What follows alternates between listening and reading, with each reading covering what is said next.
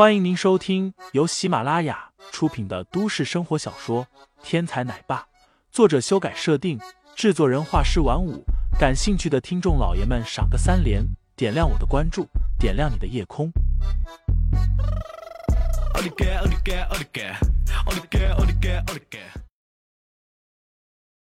第九十二章，孔少胜。蒋少，林飞和韩总带着一个孩子。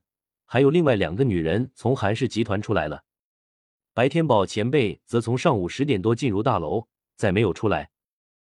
电话里的声音说道：“难道白前辈失败被抓了？”蒋一南一脸骇然道：“白天宝的功夫有多强，他是知道的。也正因为此，他才花费巨大的代价将白天宝请来对付林飞。但是没有想到。”林飞竟然这么快就把白天宝打败了，马上想办法查一查，白前辈到底是被擒了还是被杀了。以林飞的本事，我不相信他能打得过白天宝前辈。虽然被林飞一脚踢得晕过去，但是蒋一南相信白天宝的能力比林飞更加强悍。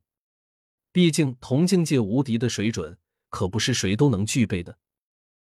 是。电话那头的人答应了一声，然后挂断了电话。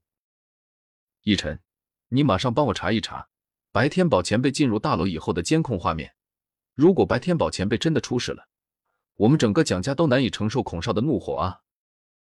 蒋一南有些着急的说道：“白天宝的身份特殊，就算是他蒋家实力不俗，但是在孔少眼里，也不过是弹指解决的小势力。”如果白天宝真的出事了，那件是蒋家的灭亡之日。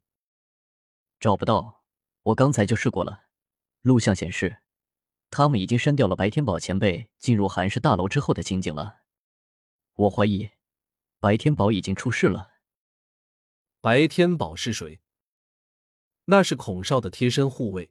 严格说起来，那是应该是蒋一南目前的座上贵宾。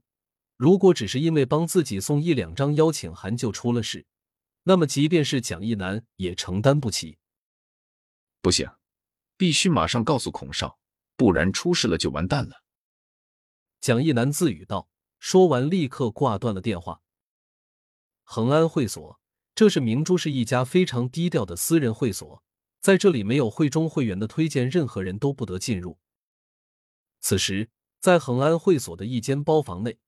两具白花花的肉体正在疯狂的扭动，一阵阵令人耳红眼热的喘息声伴随着扭动，不断的传递出去。很久以后，一切归于平静，两个人靠在床头休息，女方将头偎依在男方的胸口，手抚男方健美的肌肉，道：“孔少，我弟弟的事可就拜托你了。”男子正是蒋一楠所说的孔少。只见他一只手不断的在女子锦缎般的肌肤上划过，一只手端起床头的酒杯，轻轻抿了一口，道：“你放心，只要你乖乖听话，你弟弟的事情包在我的身上。”酒杯透亮，酒水嫣红，孔少端着酒杯，透过酒杯看美人，当真是别有一番风味。孔少放心，我的活包你满意。女子说着。整个身子又像蛇一样的缠绕了上来，玉手轻轻舒展，揽住孔少的脖子，香嫩的小舌头如无骨蛇一般，在孔少的身上游走。孔少放下酒杯，双眼微眯，美人如妖。孔少显然已经迷醉其中。美人攀上孔少的肩头，一双手如灵蛇一般，顺着孔少的肩头往下轻抚轻摸，在走到脊椎的位置的时候。女子的脸色一变，眼中有一股寒芒闪过，一双玉手立刻变得如钢铁般坚硬。猩红的美甲在这一刻仿佛吃人的毒蛇，猛然往孔少的脊椎大穴刺去。这一刻事发突然，任谁都想不到，前一刻还极尽温柔的美女，下一刻便会变成吃人不吐骨头的美女蛇。但是。孔少似乎对这一切早有预料，一双手不知道什么时候起，已经按住了美女身上的两处死穴。美女身子一滞，那尖锐的指甲再也按不下一丝一毫。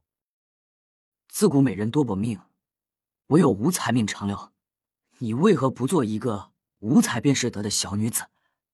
孔少叹息道：“哼，你杀了我全家，杀了我弟弟，更是诓骗了我的肉体。你我之间不共戴天，绝不可能共存。”美女轻哼道。孔少摇头：“你错了，他们其实都是因你而死。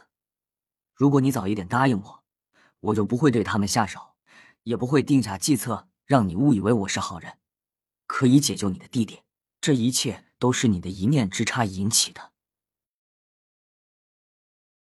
听众老爷们，本集已播讲完毕，欢迎订阅专辑，投喂月票支持我，我们下集再见。